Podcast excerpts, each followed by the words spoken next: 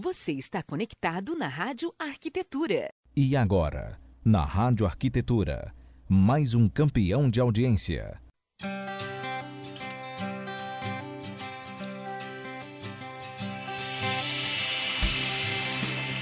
Muito bem, Rádio Arquitetura, Rádio das Mentes Criativas, agora 14 horas 5 minutos desta tarde de terça-feira, 18 de junho de 2019.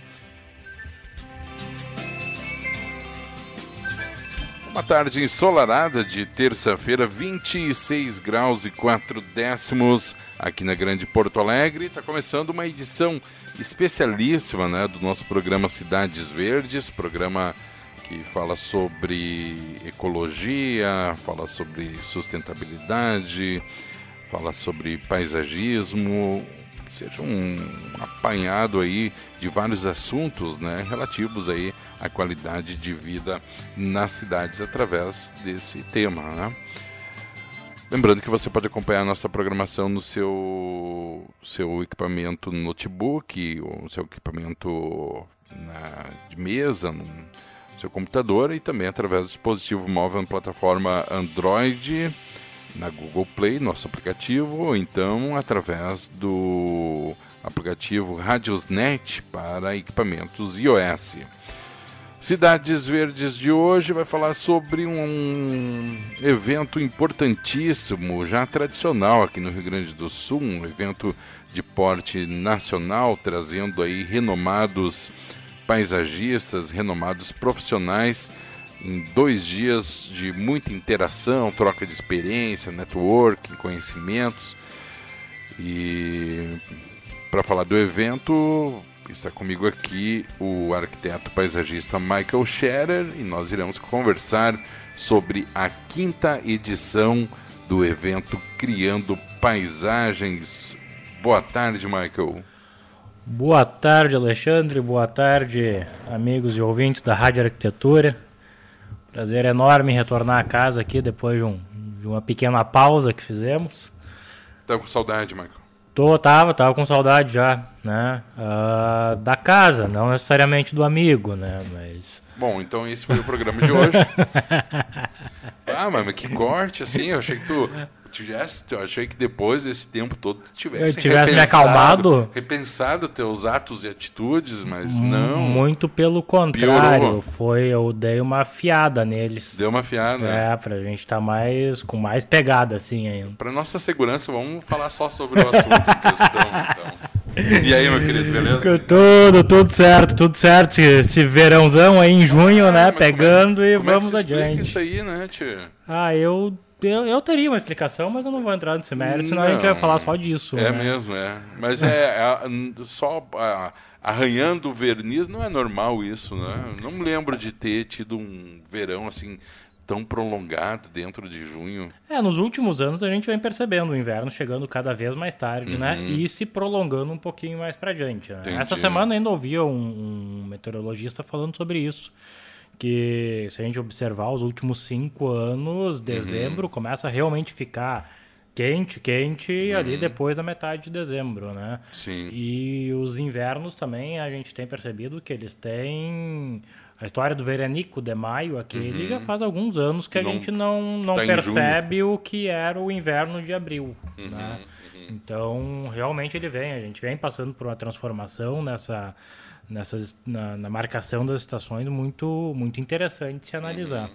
Uhum. Uh, no fim das isso, contas, isso... tudo são parte das mudanças climáticas. Pois né? é, Tem deixa aí... eu perguntar, isso afeta de forma direta e significativa a, a, a, as vegetações, essa, essa alteração e nesse prazo? É um prazo significativo isso daí? Ah, é um impacto importante. Uhum. Tem algumas que geram impacto positivo, porque as plantas estão. Né, o jardim que a gente plantou há pouco tempo atrás está desenvolvendo como desenvolveria só lá em setembro. Uh, mas em contrapartida, tem muitas plantas que deveriam estar em dormência já para poder estimular até as horas de frio necessárias para o uhum. período do ano, que não estão tendo. Tem algumas já querendo colocar brotação, e a hora que chegar o inverno, o prejuízo pode ser grande em função de geadas. Né? Então, a a, a, em função disso a gente tem que ter um cuidado bastante grande assim com esse tipo de, de alteração. Uhum, uhum. Bom, Marco, deixa eu aproveitar aqui e falar também para os ouvintes que no programa de hoje a gente tem a participação do engenheiro civil Marcelo de Oliveira, que vai ser também um dos palestrantes né, do evento lá do Criando Paisagens, e também diretor da Telhado Vivo Coberturas Ecológicas. E depois a gente vai entrar também nesse assunto, né, tia, que é uma. Nem dá mais para chamar de tendência, né? Porque tendência parece aquela coisa que está apontando para um local ainda meio incerto. Um né? lugar meio incerto e para uma coisa que eu tenho observado que tudo que é tendência vira moda e moda é uma coisa passageira. Uhum, uhum. Uh, e falando de telhado verde e jardins verticais, o Marcelo que está aí conosco, ele vai falar bastante sobre isso, né? Que é algo que veio para ficar. E aí já quero dar as boas-vindas ao ao amigo de, de alguma longa data já aí, temos algumas histórias para contar juntos também, né? Marcelo, seja muito bem-vindo à casa. Olá, boa tarde.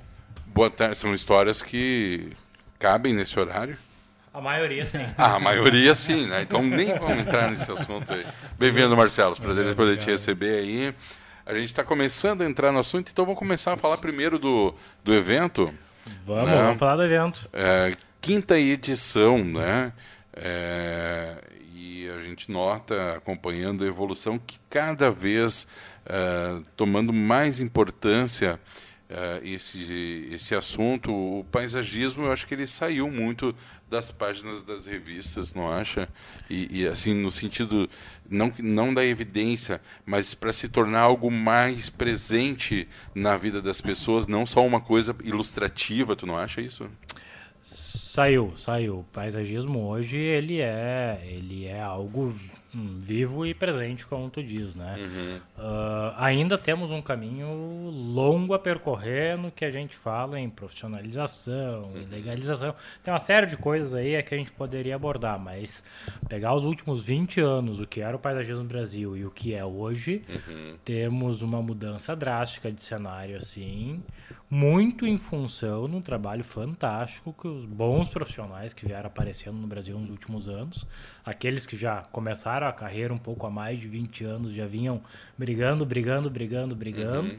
E aí nos últimos 20 anos também entrou uma leva de bons profissionais, tá aí o, o Hanazaki, né, que tá dentro dessa desse período aí, que é um dos grandes nomes do paisagismo mundial hoje, uhum. é brasileiro, né, e se destacou mundialmente. Então, isso muda completamente o cenário da profissão e, e, a importância que se dá, dá ao fato, né? E aí a gente que defende muito o paisagismo como uma ferramenta estratégica para uhum. para melhora da qualidade de vida das pessoas, para nós, a gente fica, acaba ficando entusiasmado com isso porque é, é sempre uma, uma oportunidade melhor para a gente poder avançar nos nossos trabalhos, né? Sim, sim.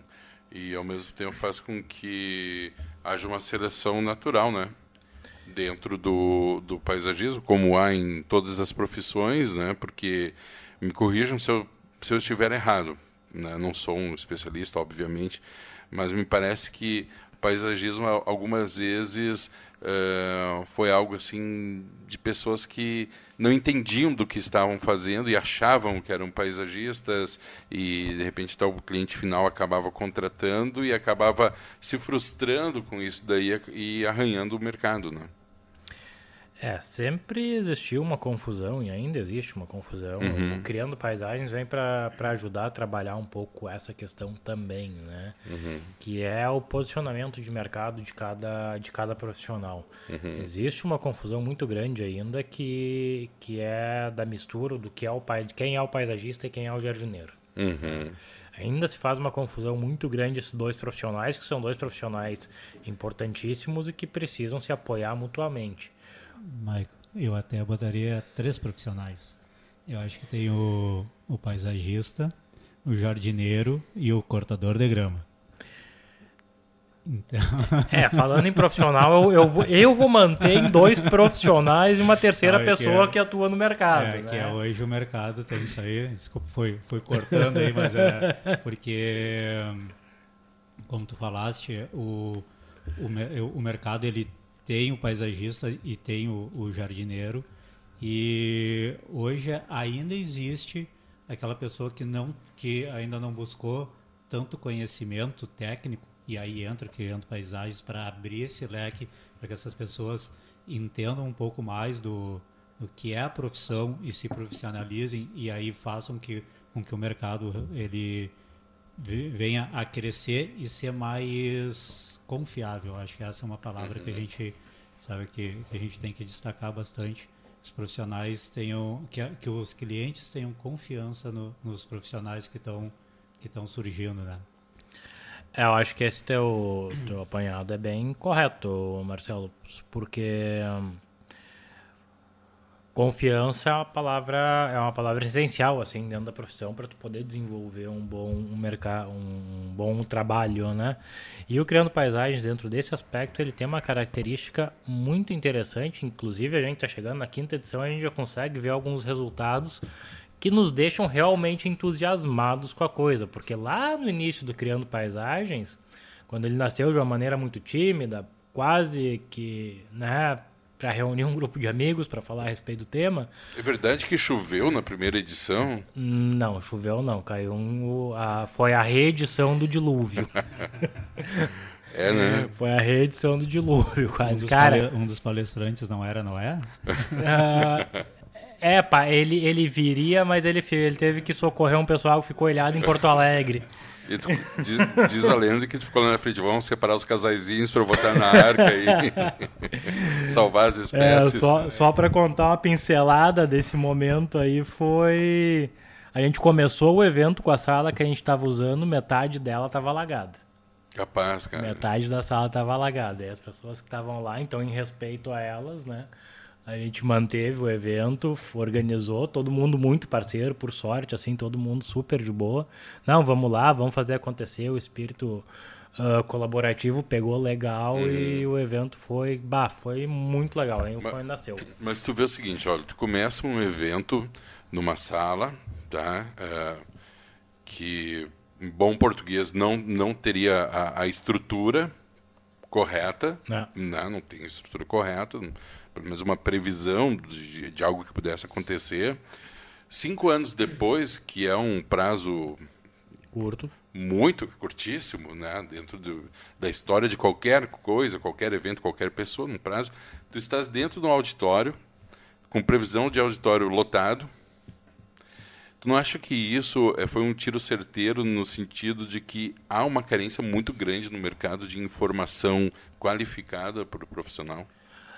Com toda certeza, com toda certeza, porque uh, a gente tem alguns outros bons eventos uhum. né, que, que acontecem, mas são eventos, o Marcelo, inclusive, é co-organizador, é parceiro da organização de um outro evento que ocorre em Nova Petrópolis também, uhum. falando de paisagismo também, muito bom também. Mas trabalhamos, tanto é verdade que, que existe espaço para muita informação que somos parceiros. Né? Uhum. Uh, a gente se apoia mutuamente muitas vezes. Uhum. Uh, que são eventos que falam de paisagismo, falam de técnicas paisagismo, mas com uma abordagem um pouquinho diferente. Um pega mais por uma linha, outro pega mais por outra linha. Uhum. E dá para passar anos e anos e anos reproduzindo essa sistemática, esse modelo que vai ter assunto que não vai esgotar tão cedo, porque para ambos os públicos, para ambos os segmentos tem muito assunto. Uh, e aí eu falava dessa peculiaridade do Criando Paisagem, que é isso, que a gente começa a ver os frutos que vão gerando, porque lá no início era um encontro de amigos e algumas pessoas convidadas, uhum. interessadas para bater um papo sobre paisagismo.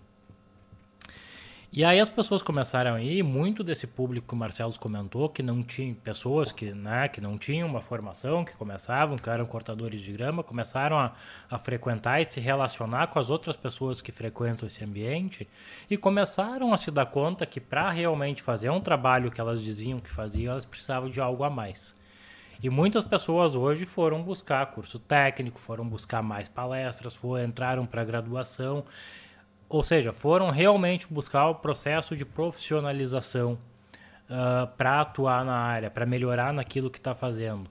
E, e, isso nos deixa muito felizes, porque um dos propósitos do evento é justamente esse, é trabalhar pela qualificação profissional do setor. Né? Uhum. Né? Então a gente prega muito isso, a gente zela muito por isso. E a gente vem percebendo o que está acontecendo. Então isso é muito legal. E o, o o evento ele é um ambiente completamente uh, diverso, diversificado em termos de público, porque temos grandes doutores, uhum. tanto palestrando quanto participando como ouvinte do, do estado inteiro, pessoas de outros estados vêm para participar, e também temos pessoas que estão iniciando sua trajetória para começar. Isso cria um, um, ambiente de, de troca de informação que é riquíssimo. Se eu te perguntar, esse ambiente é inclusivo?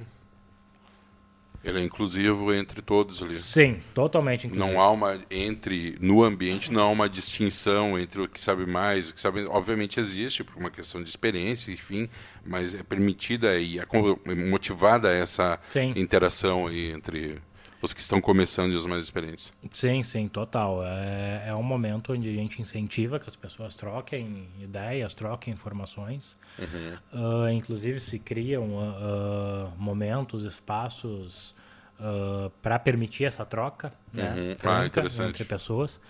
E, e com isso a gente consegue bah, ótimos contatos ali que as pessoas vão trocando e vão e viram grandes parceiros ao longo Aí dali por diante a gente sabe, tem notícias de parcerias que nasceram ali, que estão dando bons frutos aí no mercado, já justamente por conta desse tipo de coisa. Ah, um tem menos informação, outro tem mais, ou uhum. um sabe mais disso, o outro sabe mais daquilo, tu junta os pontos e tu tem um produto, um serviço uh, muito melhor qualificado. Então aquela história do ganha-ganha, da, da ajuda mútua, a gente consegue, é, a gente consegue levar bastante para frente assim esse, esse discurso, né? E tu, Marcelo? É, eu ia comentar que eu acho que esse é o, o grande foco que eu vejo no Criando Paisagens, né? Que é realmente uh, unir pessoas de diversas áreas e fazer com que se forme um grande networking dentro, da, dentro, dentro desse evento, né? E dali se formem grandes parcerias. Como eu, eu mesmo já vi, assim, não eu não frequentei todos os criando, paisa criando paisagem, né, todos os eventos, mas eu vejo que que é o momento das pessoas interagirem e os profissionais uh, se apoiarem mutuamente ao longo do, da, das suas carreiras. Né? Uhum. E outro ponto que eu, que eu acho que ele é que ele é fundamental é que ele ele faz com que as pessoas tenham o desejo de crescer, tenham o desejo de, de aprender mais. Uhum. Sabe que é, é o eu, eu, não sei qual é que é a energia que move, mas faz com que as pessoas queiram se mover. E eu acho que isso é o que está no, no sangue, na alma do, do, do ser humano, né? É, é, é, se, é mover, é crescer.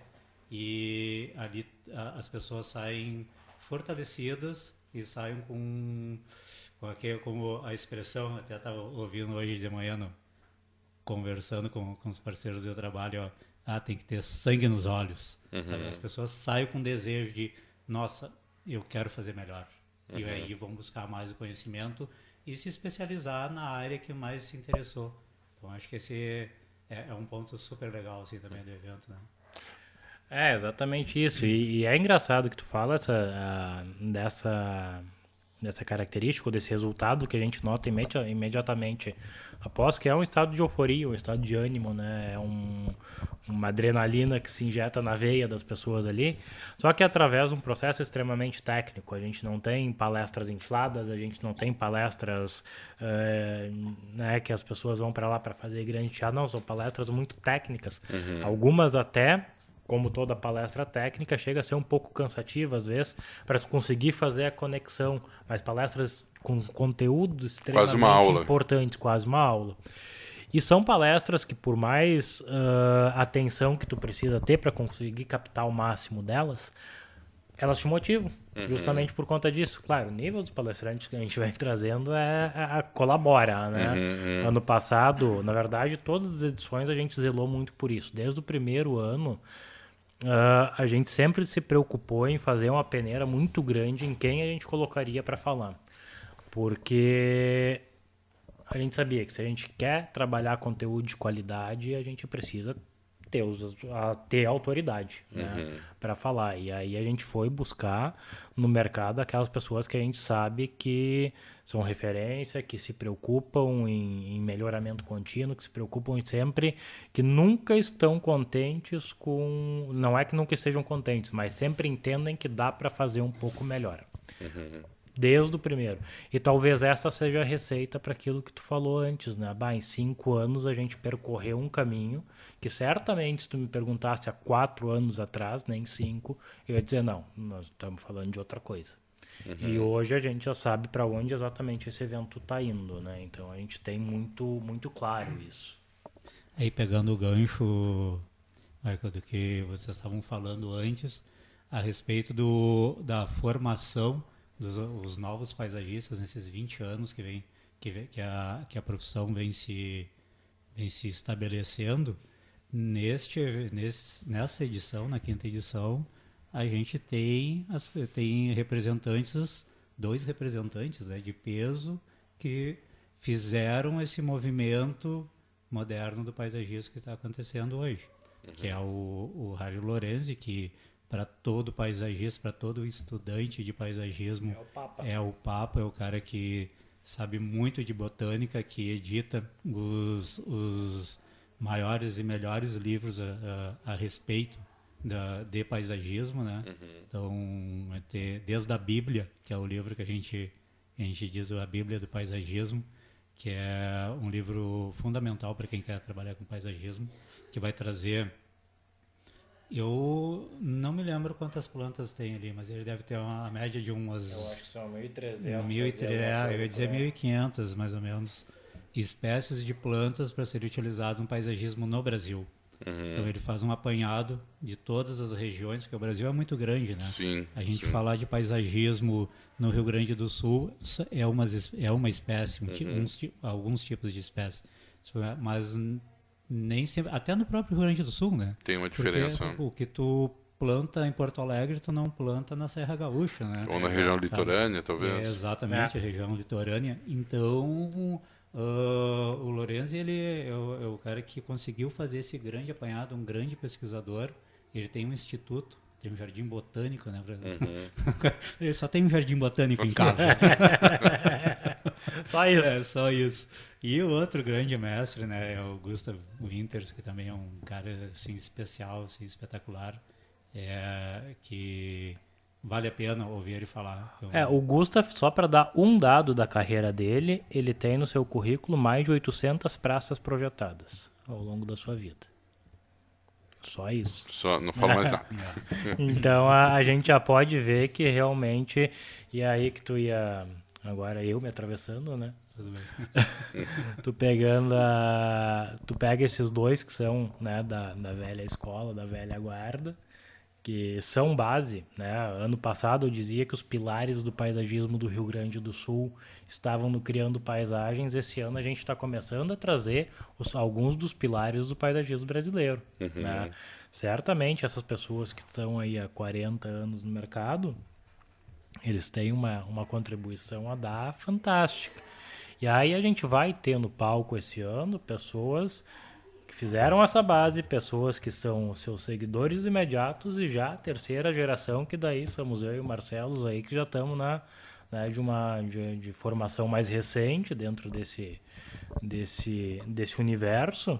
Então tu vai pegar três panoramas de, de pessoa, de, de profissionais com formação em momentos completamente distintos, mas com uma coisa muito interessante que as pessoas vão notar do evento, que vai ter uma linha de conexão novamente entre uma palestra e a outra que vai ser sensacional. E a linha, a linguagem de comunicação, ela é a mesma, independente do, do, do momento de formação e momento independente da trajetória. Essa simplicidade de comunicação que eu acho uma, uma coisa fantástica que tem no meio do paisagismo. A gente uh, conversa de são conversas que tu tem com o jardineiro que vai saber o nome científico de uma planta Uhum. que o doutor pesquisou e catalogou.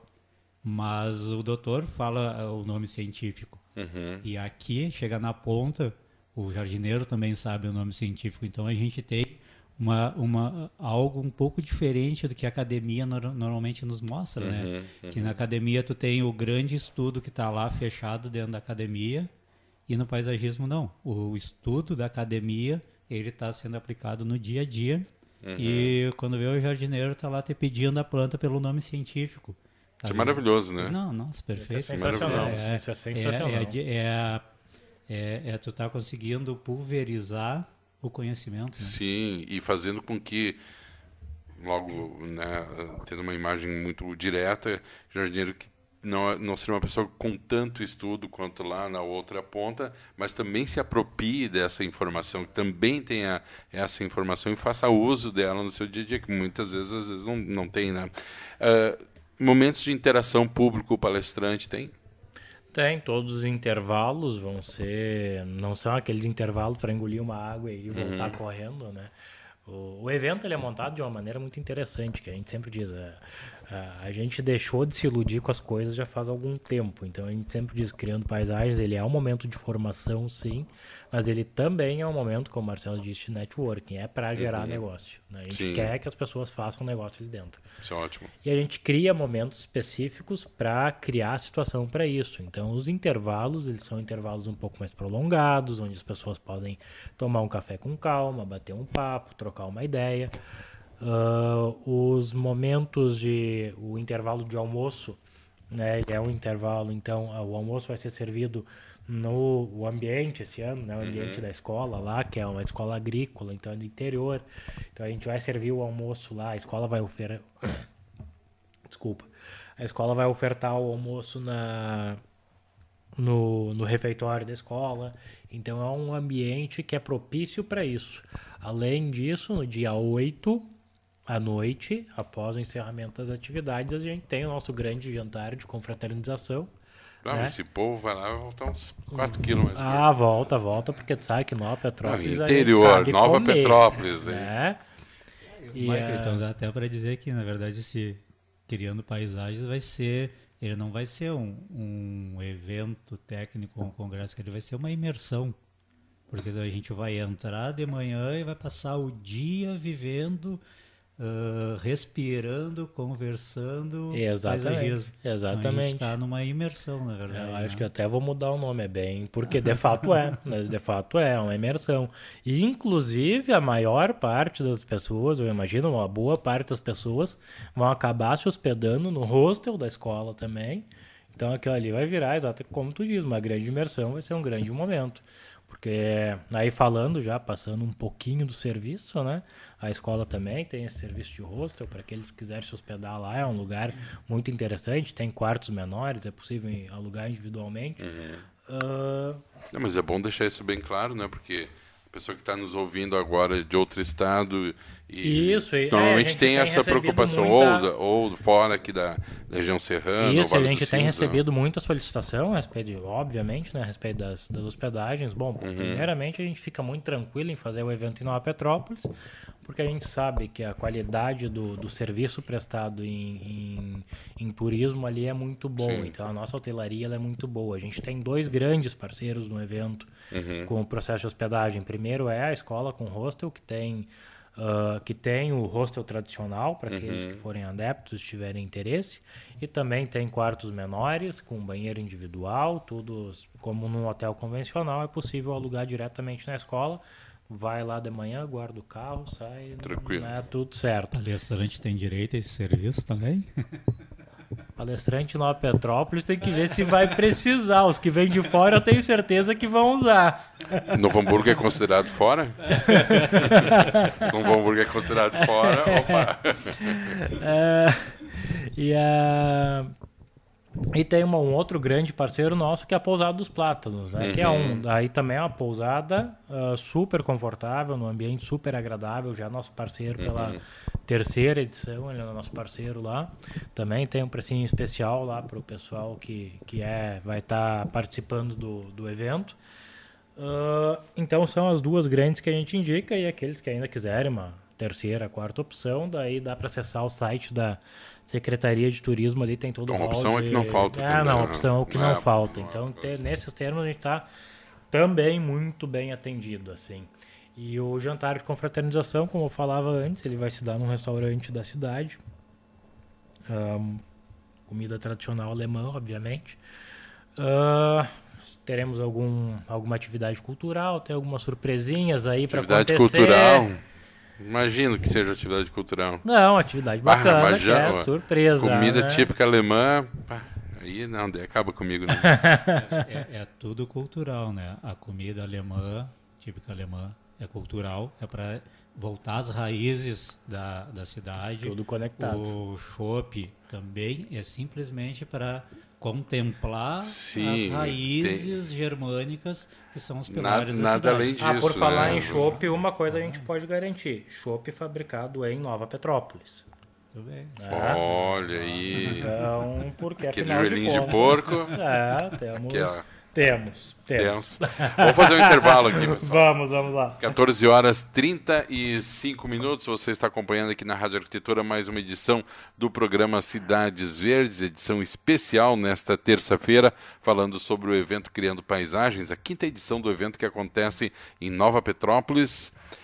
É a apresentação do programa arquiteto paisagista Michael Scherer, participação do engenheiro civil Marcelo de Oliveira, diretor da Telhado Vivo Coberturas Ecológicas. A gente faz um breve intervalo aqui, até inclusive para a gente ouvir aqui a chamada também do evento e dos patrocinadores.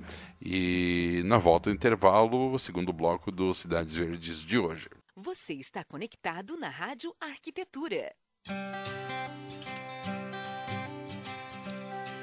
Muito bem, Rádio Arquitetura, estamos de volta com o segundo bloco do programa Cidades Verdes desta tarde de terça-feira, agora 14 horas e 45 minutos. Programa hoje falando sobre a quinta edição do evento Criando Paisagens, o evento Criando Paisagens, que acontece aqui na Serra Gaúcha, na cidade de de Nova Petrópolis, nos dias 8 e 9 de agosto, na Escola Técnica Bom Pastor, um evento que vai reunir alguns dos nomes mais importantes do paisagismo nacional. Muito conteúdo, troca de experiências, networking, dois dias incríveis de atualização profissional.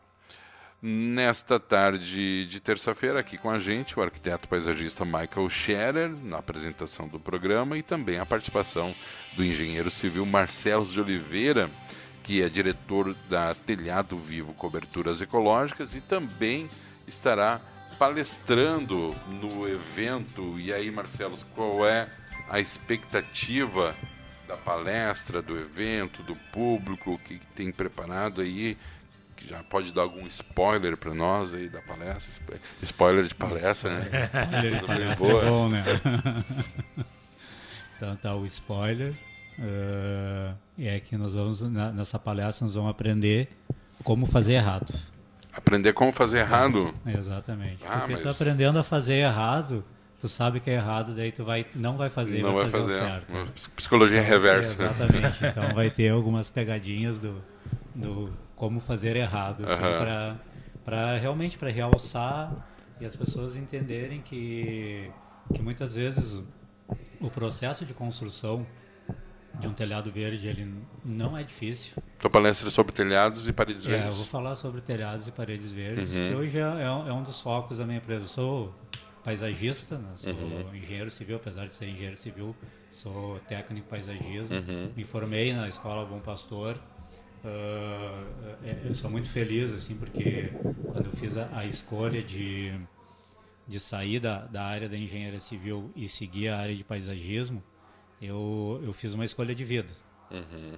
primeiro porque eu deixei de de trabalhar com elementos inertes e mortos e comecei a trabalhar com toda uma cadeia de, de produtos vivos. Uhum. E quando trabalha com substrato, tu tem que entender o substrato ele, ele é algo vivo ele é, tem a química acontecendo tem seres tem bactérias tem tudo tem todo um, um universo no substrato que está acontecendo ali e tu tá uh, manejando uhum, uhum. aí tu também trabalha com, com elementos vivos que são mais aparentes que são as plantas e tem tem um outro ponto que é fundamental que eu vejo no paisagismo que é o fato de aquele teu jardim, esses elementos vivos que tu está trazendo próximo, uh, próximo das pessoas e para a convivência diária delas, eles são, uh, são elementos que, que vão, vão diretamente influenciar as atitudes dessa pessoa e vão trazer a sensação básica assim que, é, que a gente fala no paisagismo que é a sensação de bem-estar uhum. então quando eu me dei conta da grandiosidade que era trabalhar com paisagismo assim, eu, eu, eu, me arrepio até até hoje porque realmente foi uma escolha de vida uhum. e quando eu fiz essa escolha eu eu comecei a entender um pouco mais de qual é o nosso nosso nossa verdadeira missão aqui na na Terra e, enfim, então eu, eu, eu acabei uh, aproveitando todo esse meu conhecimento de, de, engenharia civil e em 2010 eu fui para a Alemanha e lá fiz um estágio sobre telhados verdes e 2010, 10 anos atrás pode-se dizer, né? Se falava pouco de, de telhados verdes aqui no Brasil, uhum. era bem um assunto recém começando a entrar nos debates. E dessa viagem se formou um curso que eu acabei atravessando o Brasil, formando mais de 400 pessoas, mais ou menos, uh, nos cursos que, que, que, que eu e o, e o Tony acabamos dando e ajudando a fomentar esse mercado de telhados verdes. Né? Uhum. E então nessa palestra eu vou estar contando um pouco dessas, desse histórico e, como eu disse antes, brincando, né, mostrando como fazer errado. Porque fazendo, a gente sabendo como é errado, a gente vai saber fazer o certo. Uhum. Então, vai, acho que vai ser muito bacana. Eu, eu, eu, eu me sinto honrado porque eu vou voltar novamente, eu, apesar de eu, de eu dar aula lá no Bom Pastor, eu vou estar voltando para o assim, para o útero da onde tudo se se, se originou. Se originou. Uhum, então uhum. vai ser, ser bem emocionante, sim. Eu vou ter que que até dar, tomar um, um pouco de. Um ar antes. é, alguma coisa, porque. Vamos botar uma musiquinha lá, não, uns violinos. né? Sabe como é que é? Eu sou meio chorão, assim, né? então às vezes eu tenho que me controlar é um, um, pouco. É um né? momento meio nostálgico. Te entendo, né? te entendo, te entendo, te entendo. Uh, tu acha que o, também o mercado também está muito mais propenso hoje em dia a receber essa informação e também partir para atitudes mais sustentáveis, Marcelo? É, eu acho que ele está mais propenso e ele está necessitado, né? A gente uhum. vê as nossas... Mas não está completamente maduro também, né? Imaturo? maduro. Maduro, não. A gente tem muito que crescer ainda. Uhum. Imagina, a Europa se falava, telhados verdes é, era algo popular há 40 anos atrás. Uhum. Eles estão há, há 50 anos na nossa frente em termos de, de desenvolvimento de telhados verdes, de tecnologia e de, de aplicação de telhados verdes. Uhum. Tu... Isso passa por uma aceitação social? é uma aceitação e uma necessidade social. Uhum. Para te dar um exemplo do que, que é maturidade em termos de entendimento e responsabilidade ambiental, uhum. no Canadá existe uma lei que diz que as chaminés das lareiras residenciais não podem emitir fumaça na atmosfera. Esse é o nível de responsabilidade e comprometimento que se trata lá fora. Né? Uhum. Então, como o Marcelo diz, a gente tem uma caminhada longa para se, se para percorrer, né? O que no fim das contas é uma notícia muito boa, né? Porque é um mercado muito grande para a gente que trabalha com isso, né? Exatamente, é, e é o, é o crescimento, né? Exato. A gente vai crescendo como profissional, como pessoas, como sociedade. Eu acho que é, é, o, é o processo natural que, que o, o país vive de crescimento. Então, e com isso vem todas as coisas boas, algumas ruins também. Uhum. Mas, enfim. E o telhado verde, hoje, se a gente for ver quantas iniciativas de leis já existe, e se a gente for, for falar há 5, 10 anos atrás, nem se falava de telhados verdes. Uhum. Então, hoje já tem locais que têm uma certa obrigatoriedade, tem vantagens para para quem está tá construindo, porque eu acho que isso é, é importante também uh, no leque de vantagens que o telhado verde traz para a sociedade.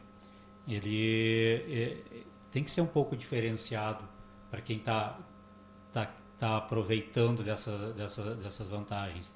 Uhum. Então, ele tem que ter um incentivo, sabe? E porque um ponto mesmo, que, que acho que é o, ponto que eu mais bato assim nas minhas aulas, que é, que é um grande benefício do telhado verde, é as cheias urbanas. Né?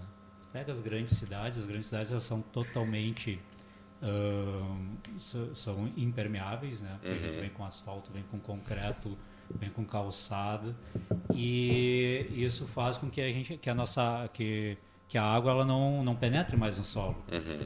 E se a gente tem o telhado verde, ele consegue fazer o efeito esponja e reter muito dessa água e largar de forma bem lenta para o esgoto puro, pluvial da cidade. Uhum. E com isso a gente vai estar tá reduzindo as cheias urbanas. Consegue ter uma vazão é, adequada. Né? Exatamente. Então daí o que, que é o meu, meu ponto de vista? Bom, se eu como empreendedor uh, ou como como uma pessoa física que quer um telhado verde na minha casa para trazer os benefícios também para para minha residência, que são muitos, né, que a gente vai comentar ao longo, ao longo aí do, da, da tarde.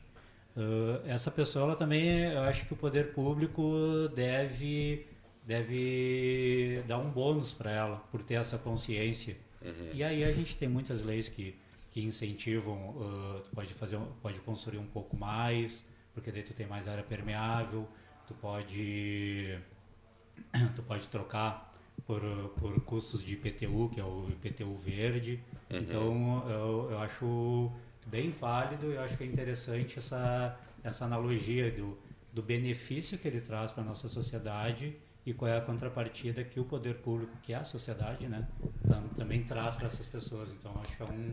Tem uma, uma série de caminhos para é. se trilhar para viabilizar isso, uhum. né? Isso que o Marcelo fala, eu tem classificado, no fim das contas, a gente, quando investe nesse tipo de coisa, a gente precisa entender que existem dois tipos de benefícios, né? No, uhum. Com esse tipo de, de técnica ser implantada, que são os benefícios individuais, que são aquele que, o, que a pessoa que está investindo colhe para si, que é aqueles mais conhecidos, questão de, de melhoramento no conforto térmico, questão de atração da fauna, tem uma série de benefícios que a pessoa que está morando na casa com telhado verde, ela vai desfrutar, e tem os benefícios coletivos, que entre eles esse que o Marcelo comenta das cheias urbanas e todos aqueles outros que a gente já falou aqui, né? Uma uhum. série de vezes de, de melhoramento do clima, de melhoramento da, da qualidade do ar, porque afinal de contas são plantas que estão ajudando a, a filtrar uh, os poluentes, então tem aí uma uma série de, de benefícios coletivos que um investidor privado pode acabar beneficiando. Uhum. E isso, por si só, já é um argumento muito forte para a iniciativa pública, né, para os, os órgãos públicos incentivarem ou dar algum tipo de contrapartida ao investidor privado que faz, porque é diferente de eu construir a minha casa nos moldes convencionais, aonde o único beneficiário sou eu e além de ser o único beneficiário, eu ainda tendo a gerar uma série de demandas uh, de custos públicos para o município. Sim, né? sim. E eu entendo que isso também é um, tem que ser um esforço conjunto de vários setores, né? Porque tu vai ter o, o poder público, né, que pode dar esse incentivo, tem o paisagista, que é um, via de regra, é um especialista naquilo dali.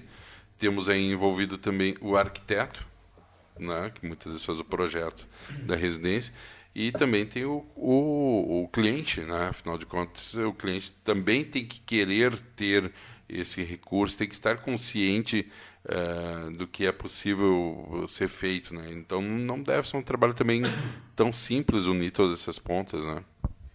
É, ele não é tão simples, mas eu vejo que vem acontecendo com muito uhum. mais, uma velocidade bem maior do que anteriormente. E eu acho que basicamente hoje eu, eu, eu, tenho notado assim que nos projetos de pegando do arquiteto, não, projeto arquitetônico, ele uh, já vem premissas básicas que a gente vem vem, vem incorporando dentro dos projetos. Uhum. A gente pode ver quase todos os projetos hoje tem a questão básica aquecimento solar da água, uh, energia, geração de energia fotovoltaica, uh, a coleta da água da chuva.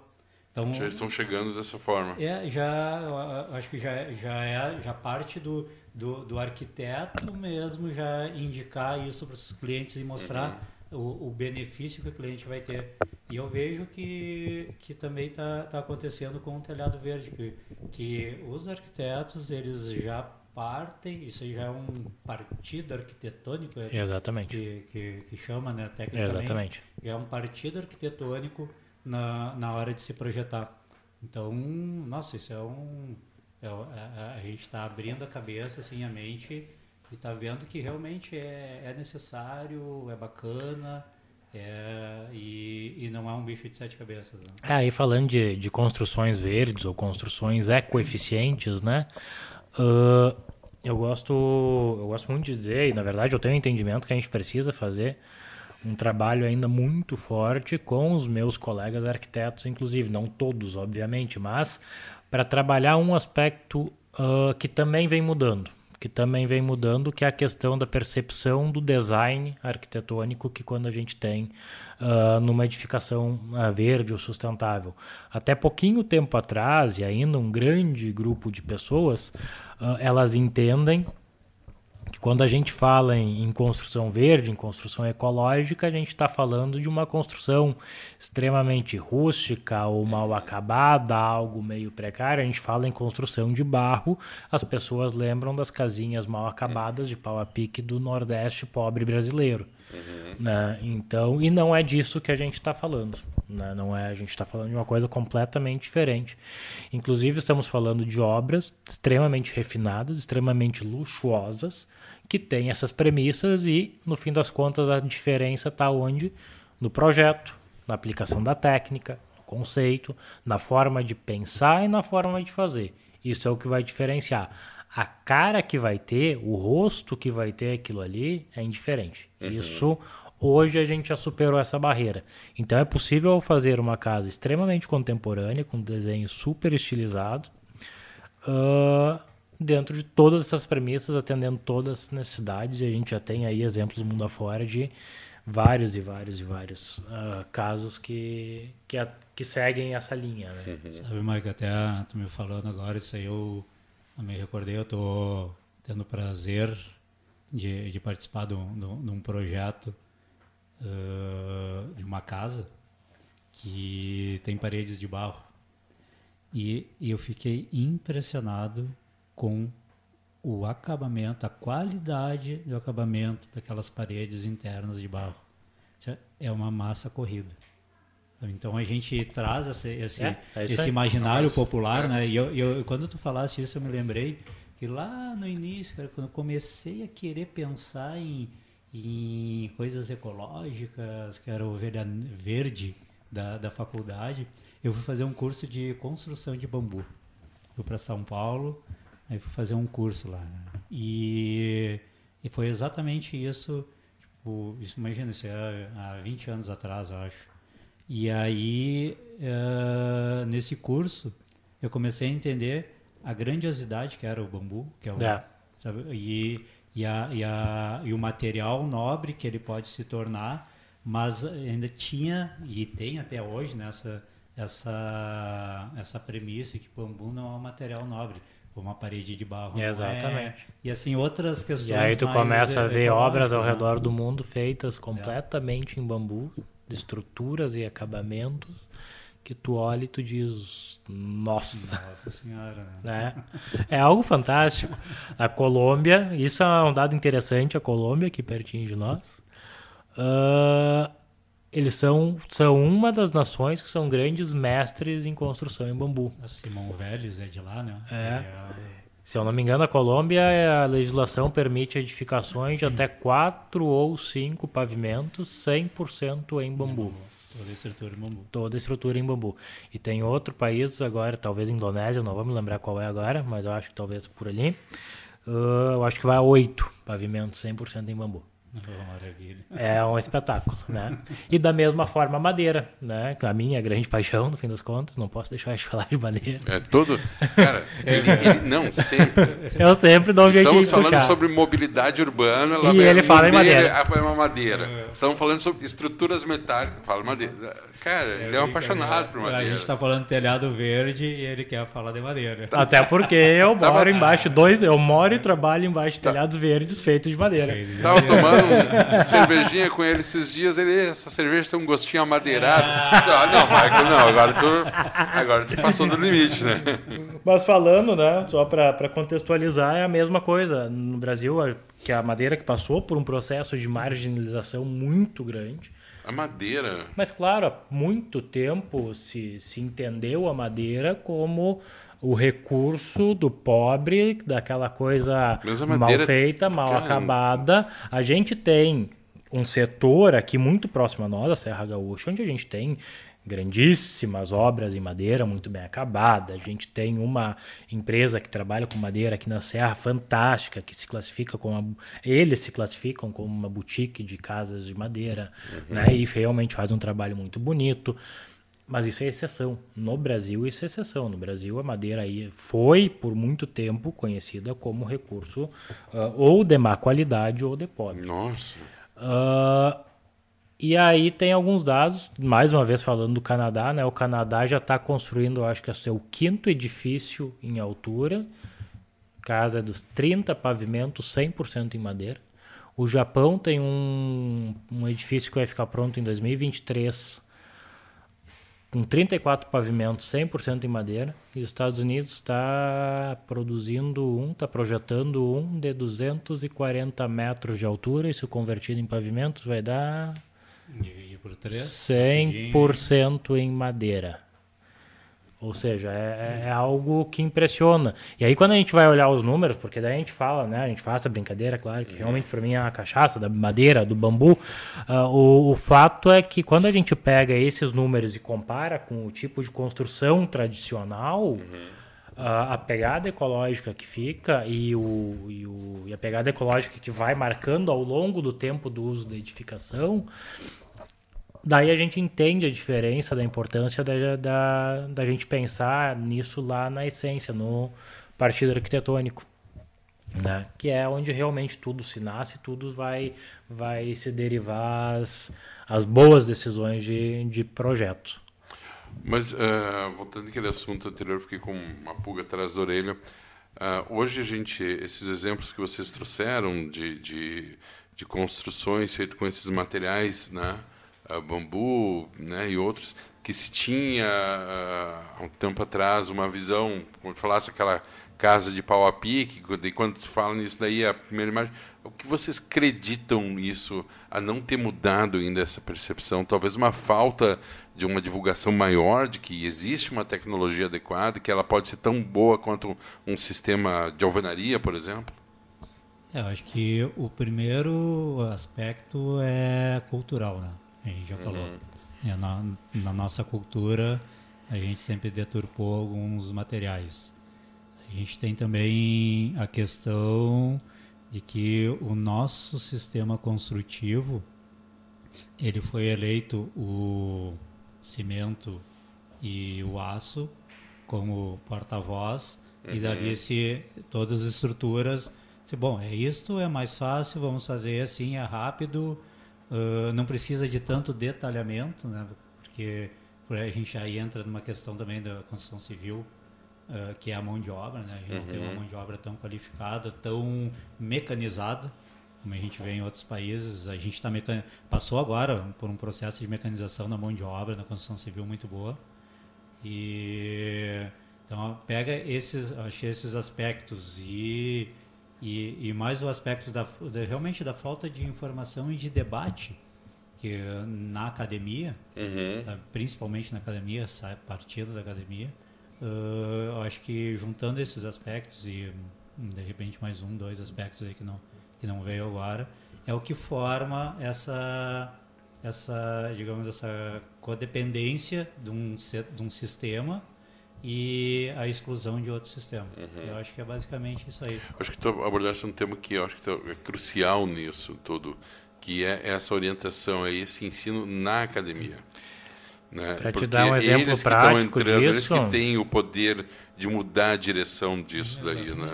Não, talvez o profissional já estabelecido, talvez até queira, mas já existe uma, uma, uma vida antes disso. Agora, o, o profissional que está se formando já pode chegar com essa ideia, já pode negociar isso. É, para te dar um exemplo prático disso, pegando na, na minha formação como arquiteto, eu tive tre- quatro disciplinas de sistemas estruturais.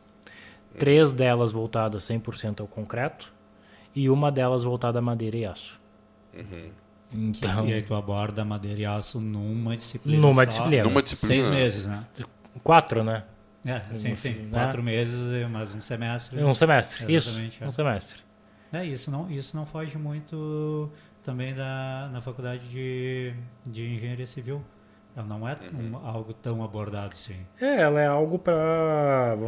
Claro, a gente também precisa entender os porquês, né? As academias acabam criando os cursos para atender O mercado. o mercado Que que, está existe, né? imposto, né? Não Sim. para mudar o mercado. Sim. Então, se a gente pensa numa mudança de mercado, é como tu disse, esses novos profissionais que venham a melhorar o trabalho que outros já vêm desenvolvendo, né? Mas a gente vê uma, uma abertura maior, né? Porque há 15 anos atrás não se falava em steel frame. Hoje, steel frame tá, tá aí. é, Fiquei mostrando- feliz da vida esses dias. Pela primeira vez, um, um cliente me disse: Bah, eu quero projetar uma casa com telhado verde, mas ela tem que ser em steel frame. Eu digo: Bah, estamos evoluindo. Daí eu me dei conta: ah, não, pera aí, o cara é canadense, ele só tá morando no Brasil. Oh, Você sabe, pra, pra ver como. achei que tu ia dizer assim, eu ouvi vocês falar na Rádio Arquitetura sobre o Steel Frame. cara. Pô, podia ter feito essa, esse merchan aqui para nós, né? Mas vê a questão de, de, de formação de mercado, né? Na- mais ou menos também uns 10 anos atrás, ahn, a gente fez com- o projeto e a construção de uma casa em steel frame lá na Serra Gaúcha. 10 anos- não se falava muito em steel frame, Sim. quase nada. E a gente teve que pegar a equipe da local, lá de Gramado, e levar para um treinamento em Porto Alegre, para eles entenderem como, entenderem como é que era o processo e conseguir executar em obra. Então, 10 anos, né? 10 É. anos atrás. É. Não, 10 anos não. atrás, não- A gente tem passado por uma transformação muito grande. Qualificada. Hoje, se tu fizer um projeto em steel frame, com certeza vai ter, vai ter gente. é, Tem pessoas ah, especializadas para e olha construir. só o tá? detalhe agora, o detalhe mais importante. Nesse projeto, o cálculo estrutural teve que ser feito na Argentina. Olha só. Ah, dependemos era- dos é, irmãos. É, exatamente, dependemos dos irmãos. Aí foi feito o cálculo na Argentina, porque eles já têm mais fami- familiaridade com, com, com esse processo, né? E se a gente pegar steel frame, no mundo inteiro, se construção seca se usa direto, né? Sim, É, é aqui que, é um pouco mais que é travado. um pouco mais Como travado. tudo, né? É. Como tudo. Pessoal, 15 horas e 11 minutos, a gente está indo para o final do programa. E microfones abertos aí para as considerações finais de vocês. No final aí eu faço o serviço do evento, tá? Muito bem. Bom, primeiro eu queria agradecer o convite do Michael, né? Foi bacana passar um tempo batendo papo com vocês. Ah, falamos um pouco de telhado verde, né? Falamos de tudo. Mas, mas é sempre assim, né? O bate-papo, eu acho que o telhado verde, ele é, ele é a âncora, mas ele traz à tona todos esse, esses outros assuntos que são extremamente pertinentes para os ouvintes da, da Rádio Arquitetura, que é pensar o, como se pensar um projeto e o que, que a gente tem de novidades e, e de, de materiais que podem realmente fazer a diferença num projeto, né? E o, o, eu sempre digo assim que o arquiteto ele é, ele é, uma, é uma pessoa muito importante na vida de muitas pessoas, porque ele tem a honra de projetar o local onde alguém vai morar. Então, e ali a nossa casa, ele é como o útero da nossa mãe, sabe? É onde a gente busca toda a nossa, a, a gente se fortalece, onde a gente se une, onde a gente vive, dá risada e pega e re- se recompõe energeticamente para poder voltar no outro dia e entrar nessa nessa matrix que eu digo maluca aí que, que enfim é, é, é, é assim que se que, que, que as coisas andam, né? E então o arquiteto ele tem esse essa, essa grande honra de projetar espaços para que as pessoas possam se recolher e, e se fortalecer para a caminhada de vida que tem. E esses materiais alternativos, eles que acho que até me expressei mal, acho que não são alternativos, né? são materiais que, que estão aí comprovadamente que, que são bons materiais, que são materiais que, que podem sim fazer a diferença num, num, num projeto e é só sair um pouquinho da, da acho que da, da, zona de conforto e buscar um pouco de, de conhecimento que que a diferença vai ser maior ainda e, e vai ser eu acho que é, que é super importante assim para a profissão e para um avanço da como sociedade mesmo né? Deixa eu te perguntar uma coisa. O ouvinte que estiver interessado em saber mais sobre telhados verdes, paredes verdes, ter orientações, poder começar a estudar um projeto, sendo ele arquiteto ou cliente final, pode fazer contato com vocês lá. Sim, pode fazer. Então, vamos fazer o spoiler 2 aqui. Não, daí, não mas daí, aí é merchan, não é spoiler. aí já vamos entrar na área comercial. Não, é, é um Alô, pessoal do comercial, fica atento aí, depois pega o CNPJ na saída. Não, é, é, o, é, é um merchan, mas é o spoiler também, porque uh, a Telhado Vivo está fazendo um site, ele já está praticamente pronto, uhum. mas ele já está no ar.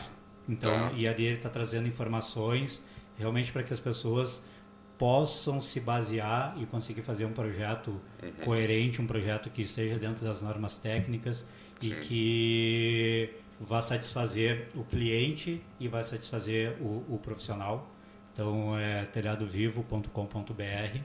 Então ali a, a gente está a gente está uh, disponibilizando arquivos, blocos em CAD e SketchUp para que realmente as pessoas vejam como se projeta um, uhum. um, telhado e uma parede verde e possam fazer da forma mais técnica possível para evitar o que que no andar do, do, do processo venha ter algum, alguns problemas e retrabalhos, né? Uhum. Que eu sempre digo assim, eu, minha visão como profissional é sempre ter o mínimo de retrabalho possível dentro do dentro de uma obra. Então, quando a gente minimiza esses esses problemas e ele parte de um projeto bem feito, uhum. a, a, chance a, é chance muito, é menor, é, né? muito menor. Bom, enfim, resumindo, dão o suporte. É, uhum. o, o, mais adequado é procurar uma empresa ou profissional que tenha esse know-how para né, dar toda a, o suporte, fazer orientação, acompanhamento, enfim, né? e não pegar simplesmente e começar a jogar terra com a pá para cima do telhado que não vai funcionar. Né? Certamente essa é a pior opção. não vai funcionar muito bem. A, a não ser que queira se incomodar, né? Se quer, se, é, se, quer se incomodar, faz Tipo, isso. se a vida tá muito monótona, tá precisando de um probleminha, vai por esse caminho. A, aquele aviso que aparece na TV, não tente fazer isso em casa. Né? É, é mais ou menos por aí. Michael, vamos lá.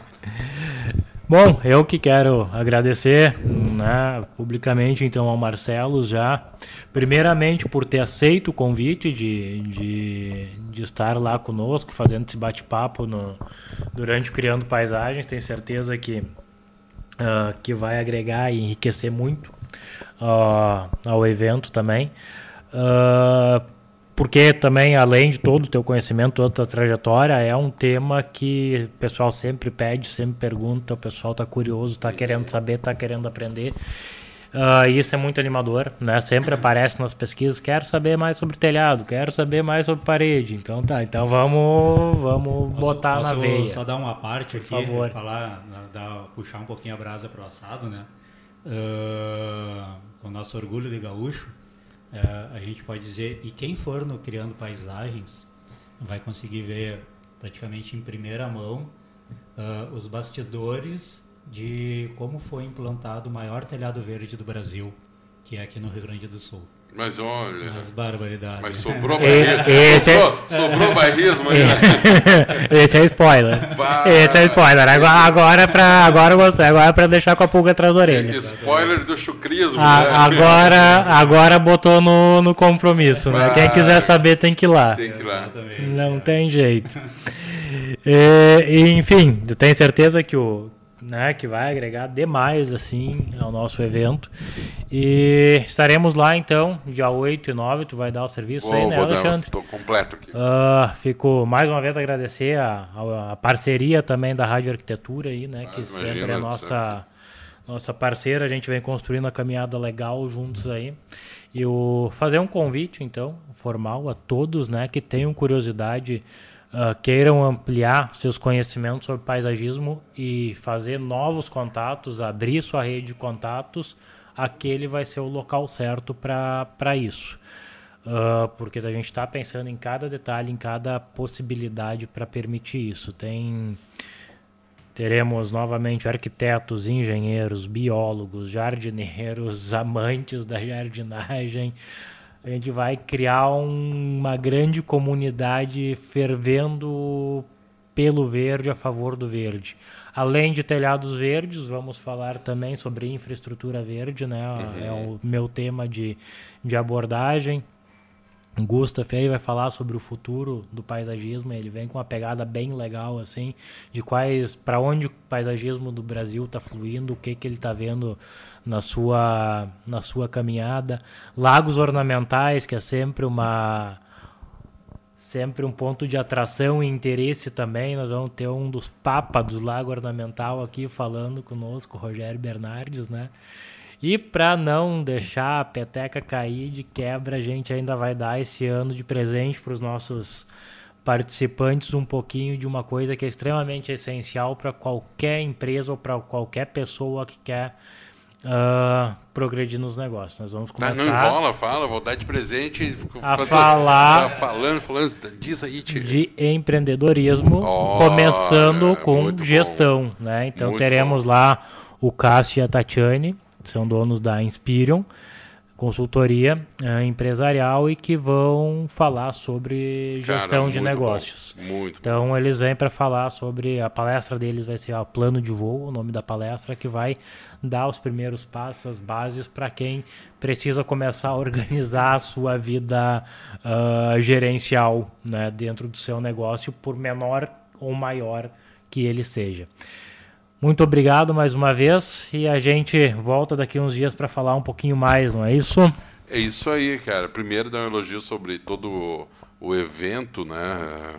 Eu conheço, te conheço já há algum tempo, sei que tu é um batalhador, um visionário, uma pessoa apaixonada pelo que faz. Acho que todo o evento, ele que sucede, ele se aprimora cada vez mais e esse último ponto me chamou bastante atenção, né? não desmerecendo os outros, mas a questão do empreendedorismo, acho que é algo muito importante que mostra realmente que é um evento que está fora da curva, né? pensando em 360 graus a atividade do paisagismo e a gente não pode negar que a parte do empreendedorismo é algo muito forte, as pessoas precisam disso É para não aí. deixar o seu sonho morrer dentro do caixa, né? É. Então tem que, tem que ter essa visão aí também. Uh, quero agradecer a participação também do engenheiro civil e paisagista Marcelo de Oliveira, que é diretor da Telhado Vivo Coberturas Ecológicas. A gente abordou também uh, muito de leve toda a questão aqui do, do telhado verde, parede verde.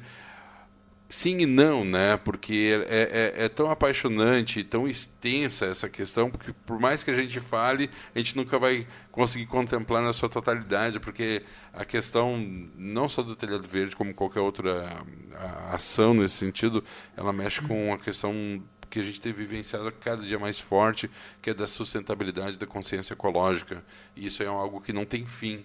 Então, parabéns pela empresa, parabéns pelo trabalho, para, pelo sucesso lá na palestra também. Com certeza, é, o que não foi falado hoje é que o pessoal vai poder conferir lá na palestra como não fazer, né, principalmente. Né? A Rádio Arquitetura vai estar junto lá. Não sei, cara. Eu tenho uma certa desavença com o. o, o com o coordenador técnico do evento, do evento lá. Então eu prefiro não me manifestar nesse momento. Quinta edição do Criando Paisagens, dias 8 e 9 de agosto, na Escola Técnica Bom Pastor, em Nova Petrópolis. Uma cidade simplesmente encantadora. Quem não conhece tem que conhecer, porque já aproveita e conhece Nova Petrópolis, que realmente é demais. É a minha, na realidade, Nova Petrópolis é a minha preferida ali naquela, naquela tríade ali, Nova Petrópolis, Gramado e Canela. A nossa também, né, Marcelo? É a minha preferida. Sou suspeito para falar. Né? É, não, vocês não, melhor não. Uh, muito conteúdo, troca de experiências, palestras, interação, networking, esperando por você em dois dias incríveis de atualização profissional é, dias 8 e 9 de agosto. Então, informações e inscrições pelo site www.criandopaisagens.com.br. Lembrando que este evento é uma promoção do estúdio Salix, que por coincidência é aqui do nosso querido amigo Michael. Tem o patrocínio da Casa da Flor, Floricultura Úrsula, Bayford, Plena Madeira Design, Betonarte e Vasos Raiz. Michael, Marcelos, muito obrigado, sucesso aí e nos encontramos logo mais, né, para uma segunda edição aí do do Criando Paisagens, trazendo sempre mais um convidado, é isso? Isso aí, muito obrigado, um grande abraço a todos e um muito obrigado, obviamente, muito especial aos nossos apoiadores e patrocinadores aí, que também sem eles ia ser Ótimo. muito mais difícil. Isso aí. Muito bem, agora 15 horas 24 minutos. Você continua conectado com a gente aqui em radioarquitetura.com.br. A gente faz um intervalo musical e na sequência estamos de volta com muito mais música e informação aqui na sua Rádio Arquitetura. Você está conectado na Rádio Arquitetura.